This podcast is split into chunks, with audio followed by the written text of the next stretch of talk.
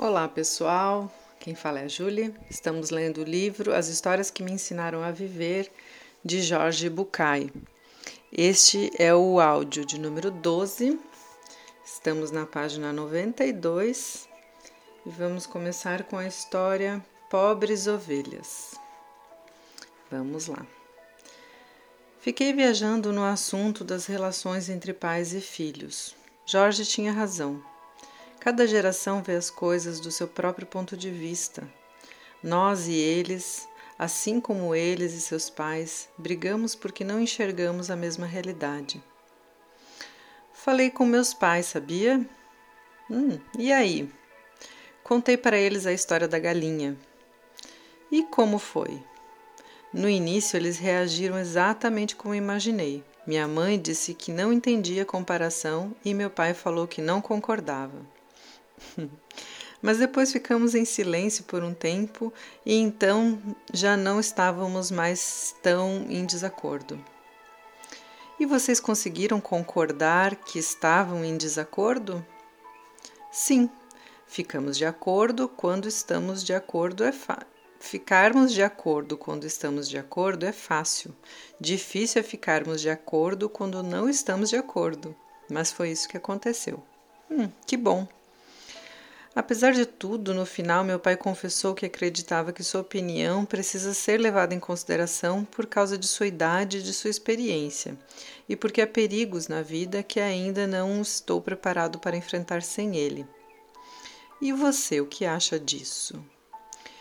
Que não é verdade, acho que, que eu poderia enfrentar quase todas as coisas. E as outras? Bom, as outras acho que não.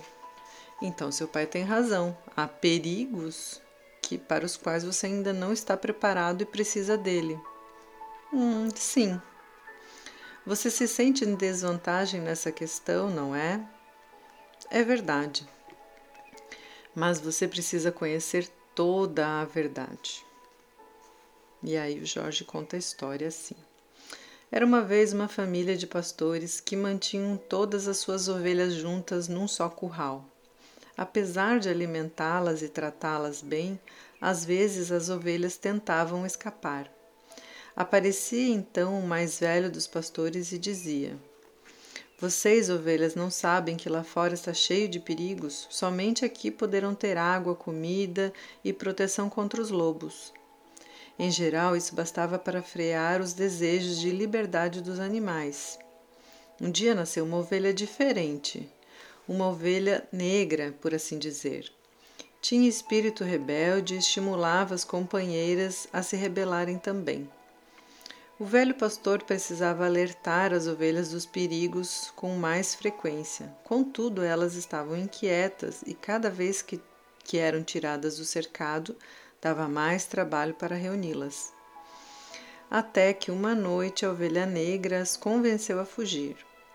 Os pastores não notaram nada até o amanhecer, quando viram o curral arrebentado e vazio. Todos foram se lamentar com o velho chefe de família. Elas foram embora. E a fome? E a sede? E o lobo?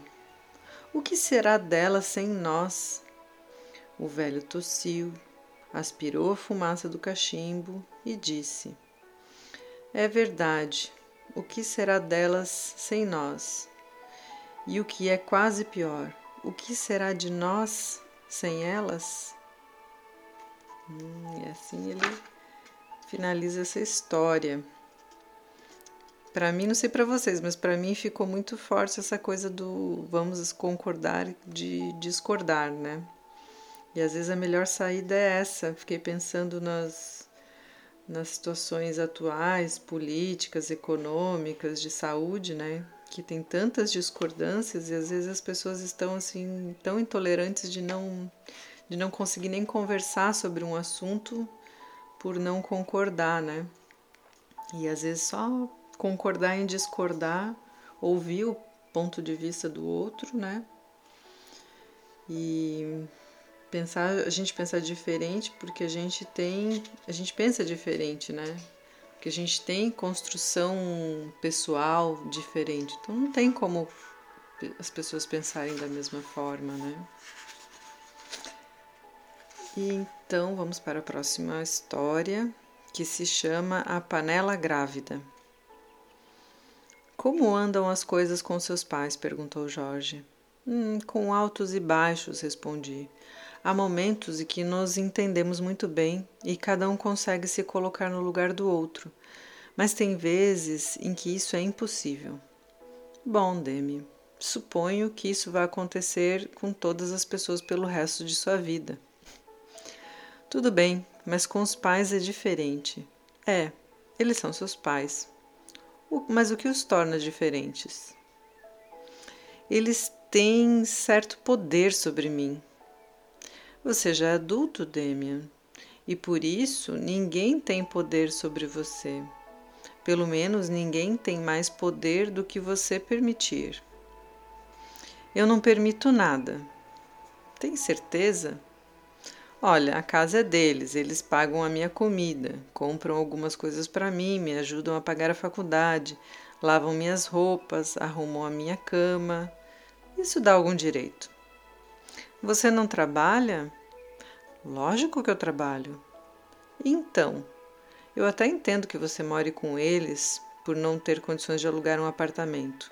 Mas de resto, você poderia se virar sozinho se realmente quisesse ser independente e ter liberdade. Eu não quero liberdade e independência para cozinhar, fazer a cama ou lavar a roupa. O que eu quero é não ter que pedir licença e ter o direito de contar ou não contar o que quiser. Talvez, Demi, esses dois grupos de liberdade sejam interdependentes. Eu não quero deixar de viver com os meus pais. Não, lógico que não, mas você está cobrando alguns direitos sem assumir as responsabilidades decorrentes desses direitos mas eu posso escolher do que quero ficar independente primeiro e do que prefiro esperar um pouco mais. Bom, vamos ver se essa história esclarece a questão. Certo dia, um senhor pediu a seu vizinho uma panela emprestada. O dono da panela não era muito solidário, mas se sentiu na obrigação de conceder o pedido. Quatro dias depois, vendo que o senhor não devolvia a panela, decidiu pedi-la de volta. Que coincidência! Eu estava justamente indo à sua casa para devolvê-la. O parto não foi difícil. Que parto? O da panela. O quê? Ah, o senhor não sabia? A panela estava grávida. Grávida? Sim, e essa noite deu à luz e teve de ficar em repouso, mas já está recuperada. Repouso? Sim, aguarde um minutinho, por favor. Então o velho trouxe a panela, uma uma pequena jarra e uma frigideira. Isso não é meu, só a panela. É sim, é a cria da panela. Se a panela é sua, a cria também é sua. Este cara está totalmente louco, pensou, mas é melhor não dar bola. Bom, obrigada. Por nada, adeus. Adeus, adeus. E o homem voltou para casa com a jarrinha, a frigideira e a panela. Nessa mesma tarde, o vizinho tocou a campainha novamente. Vizinho, o senhor não me emprestaria uma chave de fenda e um alicate? Agora se sentia mais obrigado que antes. Sim, claro. Passou quase uma semana e, justo quando o homem planejava recuperar suas coisas, o vizinho bateu à porta. Oi, vizinho, o senhor sabia? Sabia o quê?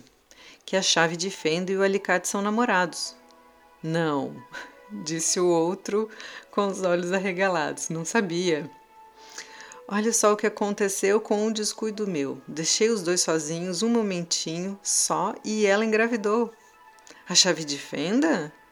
A chave de fenda. Eu trouxe a cria e, abrindo uma cestinha, entregou-lhe alguns parafusos, pregos e porcas. Totalmente louco, pensou, mas pregos e parafusos são sempre bem-vindos. Passaram dois dias. O vizinho Pidão apareceu de novo. Quando devolvi o alicate, vi que o senhor tem uma ânfora de ouro muito bonita sobre a mesa. Seria tão gentil se me emprestar, se a emprestasse para mim por uma noite. Ânfora é um, é um vaso, aquele vaso gordinho com o gargalo mais estreito, sabe?